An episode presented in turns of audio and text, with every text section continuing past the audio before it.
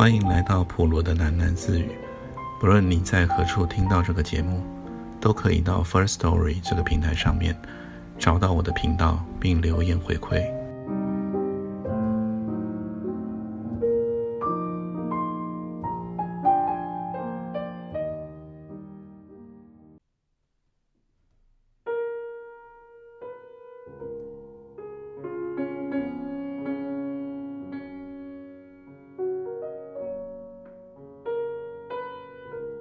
孔先生站在门外开始敲门。孔太太在第一级敲门声响起的时候，就冲出了前厅，挡住了通往门廊的路。孔太太挡住了女佣阿春，又挡住了令瑶。她用一种尖利而刚烈的声音说：“不准开门，谁也不准给他开门。”孔太太的话似乎是有意说给门外的孔先生听的。她继续高声说：“他的心啊，已经不在家里了。”他回家干什么？回家就是吃饭睡觉，不如去住旅馆。孔太太拾起了一只玻璃瓶子，朝门廊那儿直去。玻璃瓶子爆裂的声音异常响亮，孔太太自己也吓了一跳。孔先生站在门外，更加用力地敲门，敲了一会儿，仍然没有人来开门。孔先生骂了一句，然后就开始用脚踢门，木门哐当哐当地摇晃起来。踢吧，你踢吧。孔太太在里面咬牙切齿地说：“让左邻右舍啊，看看你在干什么，把门踢倒了，你算是厉害。反正我们不会给你开门。”孔先生踢了几脚就不踢了，大概他也害怕让邻居发现他现在的窘境。孔先生朝后退了几步，踮起脚尖，目光越过了门廊上。那架惹是生非的爬山虎，朝家里张望。他看见儿子令风站在阳台上，孔先生就喊起来：“令风，快下来给我开门！”令风仍然站在阳台上一动不动，他的表情漠然。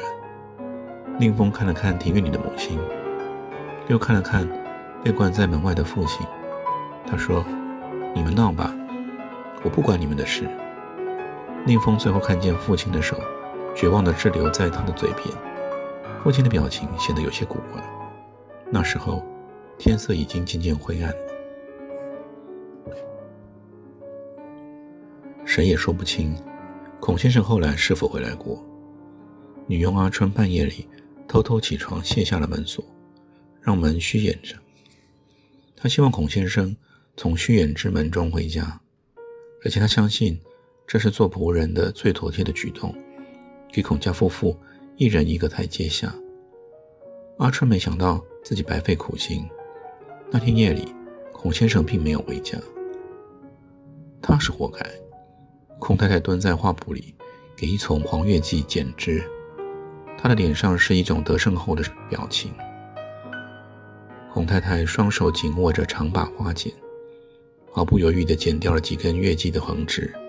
边剪边说：“今天我还要把他关在门外，不信我就弄不过他。”但是第二天孔先生没有回家，第三天孔先生仍然没有回家。女佣阿春连续几夜没敢合眼，有几天他就把大门虚掩着，时刻注意门廊那儿的动静。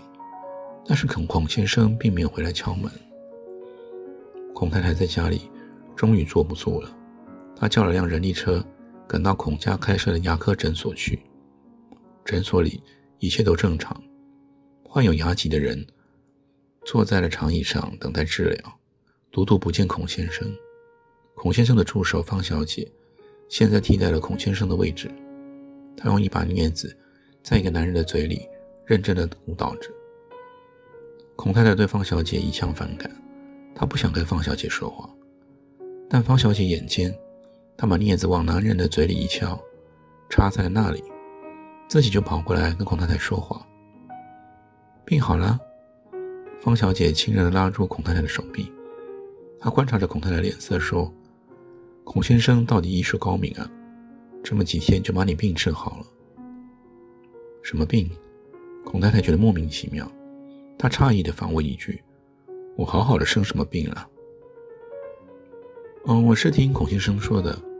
他说你病了，病得不轻。他说他要给你治疗。这一阵子啊，他不来诊所了。孔太太杏目圆睁，盯着方小姐涂过口红的那两片嘴唇，半天说不出话了。过了一会儿，她恢复了常态，脸上浮起了一丝讥讽的笑意。她问方小姐：“他说我得什么病？”嗯，不好说啊。方小姐扭捏着观察孔太太脸部表情和衣着，她说：“我看你不像得了那种病的人呢。什么像不像的？你告诉我。”她说：“我得了什么病啊？”精神病。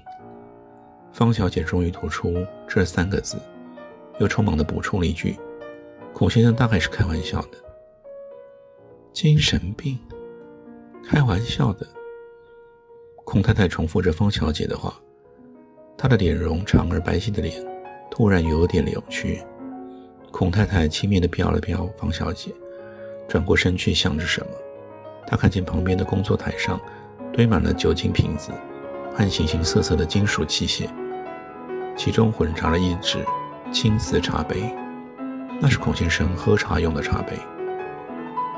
孔太太的一只手下意识地举起来。手里的小羊皮包也就举起来，他准确地扫向了孔先生的茶杯，工作台上的其他瓶瓶罐罐也顺势乒乒乓乓地滚落下来。孔太太重出了牙科诊所时，脸色苍白如纸。在人力车上，他发现一颗沾血的黄牙，发现一颗沾血的黄牙。恰恰镶嵌在他的皮包上的夹层口，孔太太差点失声大叫。他把那颗讨厌的黄牙裹进手帕里一起扔掉，心里厌恶透顶，眼泪在不知不觉中沾湿了双颊。孔先生失踪了。令凤看见他母亲和姑妈在前厅里说话，他们好像正在谈论这件事。两个女人都阴沉着脸。令凤不想参与他们的谈话。他想让过他们，悄悄地上楼，但姑妈在后面叫住了他。宁峰，你怎么不想法找找你父亲？上哪儿去找啊？我不知道他去哪了。宁峰低着头说。宁峰的手仍然拉着楼梯的扶栏。你那天怎么不给你父亲开门呢？姑妈用一种斥责的语气对宁峰说：“你父亲那么喜欢你。”可他喊你开门，你却不理他。他不让我开门呢。林峰朝他母亲努努嘴唇，他说：“我不管他们的事，我从来不管他们的事的。什么开门不开门的？他要是真想回家，爬墙也爬回来了。”孔太太掏出手绢，擦了擦眼角，她的眼睑这几天始终是红肿的。孔太太叹了口气说。他的心已经不在家里了。院子里那些花草，从不过问。他还到处说我得了精神病。不然这样下去啊，我真的要被他气出精神病人。定峰这时候忍不住扑哧的笑出声来，很快又意识到笑得不合时宜，于是就用手捂住了嘴。他发现郭妈果然又白了他一眼。怎么办呢？夫妻怄气是小事。最要紧的是他的消息，他失踪这么多天，你们居然都还坐在家里。姑妈不满地搜寻着前厅里面一个人的脸，然后她说：“没办法，就去报警吧。”不，孔太太突然尖声打断说：“报什么警？你不怕丢孔家的脸，我还怕呢。什么失踪不失踪的，他肯定是跟那个女人私奔了。”林峰的一只脚。已经踏上了楼梯，他回头看了看母亲，猛地想起那天跟在父亲后面的人力车，那个戴白色大圆帽的陌生女人。林峰觉得，他母亲有时候很愚蠢，有时候却很聪明。南方的四月湿润多雨，庭院里所有的花木都在四月蓬勃生长，蔷薇科的花朵。半含水意，竞相开放。观叶的植物在屋檐墙角勾勒了浓浓的绿影碧绿。这是园艺爱好者愉悦而忙碌的季节。对于梅林路的孔家，这年四月今非昔比，庭院四周笼罩着灾难性的阴影。孔太太每天在花木和杂草间徘徊着，唉声叹气。她养的小波斯猫不谙世事，有一天在兰花盆里随意便溺，孔太太差点用剪刀剪掉它的尾巴。孔太太心情不好，四月将近，失踪的孔先生依然杳无音讯。孔太太的惶惑和怨话开始漫无目的的蔓延，侵袭家里的每一个人。孔太太怀疑女佣阿春那两天是不是睡死了，或者故意不起来给夜归的孔先生开门。阿春矢口否认，而且回话中不免带有阴阳怪气的成分。孔太太一下就被激怒了，她端起了桌上刚熬好的参汤，连汤带锅全都泼到了阿春的身上。女佣阿春红着眼圈，跑到令瑶的房间里诉苦。令瑶还在看张恨水的小说，目光飘飘忽忽的，时而对阿春望一望，时而又落在了书页上，也不知道他听进去了没有。女佣阿春诉了半天苦，令瑶突然问：“你在说什么？”最后，令瑶总算弄清了阿春的委屈，他就对阿春说：“别去理他，让他去发疯好了。”他这是自作自受。其实令瑶自己也未能避免他母亲的责难。下午，令瑶洗过澡，把换下的衣服塞给了女佣阿春。孔太太在旁边厉声喊叫起来：“阿春，不准洗她的衣服，让她自己动手洗。”令瑶觉得他母亲的火气莫名其妙，低声嘀咕了一句：“神经病。”令瑶赌气自己端着盆往井边走。听见了母亲不依不饶地说：“都是没良心的货色，从小把他们当奇花异草养大，宠惯了他们，现在就这样对待父母，莫名其妙。”令瑶站在门边嘀咕了一声，回过头问：“你天天骂这个骂那个的，到底要让我们怎么样呢？你知道该怎么样？”孔太太拍了拍桌子，尖声说。那天你为什么不给你父亲开门？你知道，你要是硬去开门，我不会拦你的。你为什么就不去给他开门？莫名其妙啊！是你不让我们去开门的，怪得了别人吗？令瑶说完，就端着盆走出了前厅，女佣阿春也跟出去了。阿春总是像影子似的跟着他。剩下孔太太一个人枯坐在前厅，着重的喘着气。天色已经暗下来了，室内的光线是斑斑驳驳的碎片。孔太太的脸看上去也是一团灰白，只有一双曾经美丽的眼睛，放射着焦灼而悲愤的光。孔太太已经一天未进食物了，现在她觉得有点饿，她站起来，到厨房里端了一碗藕粉圆子，在角落里慢慢吃。孔太太不想让谁看见她又进食的事实。厨房的窗子就对着庭院的水井。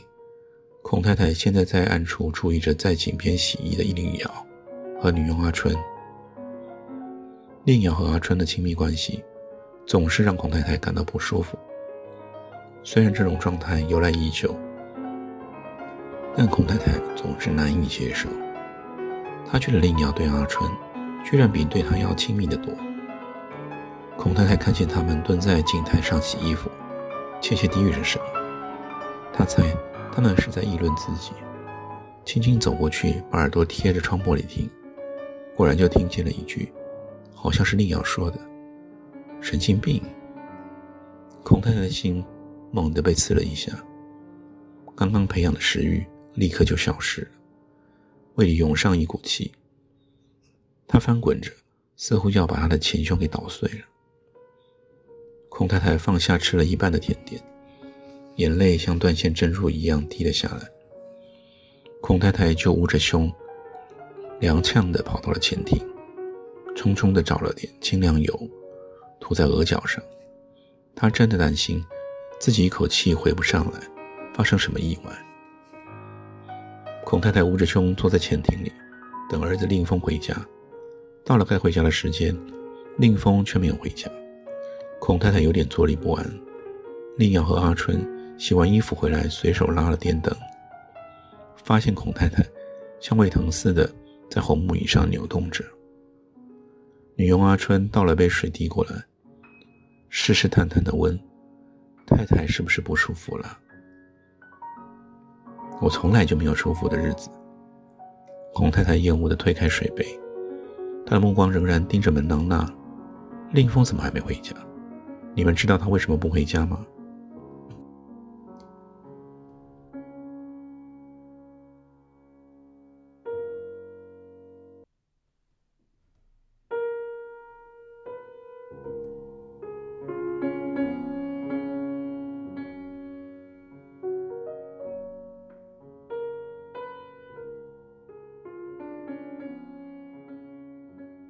今天就先念到这里，我们改天见。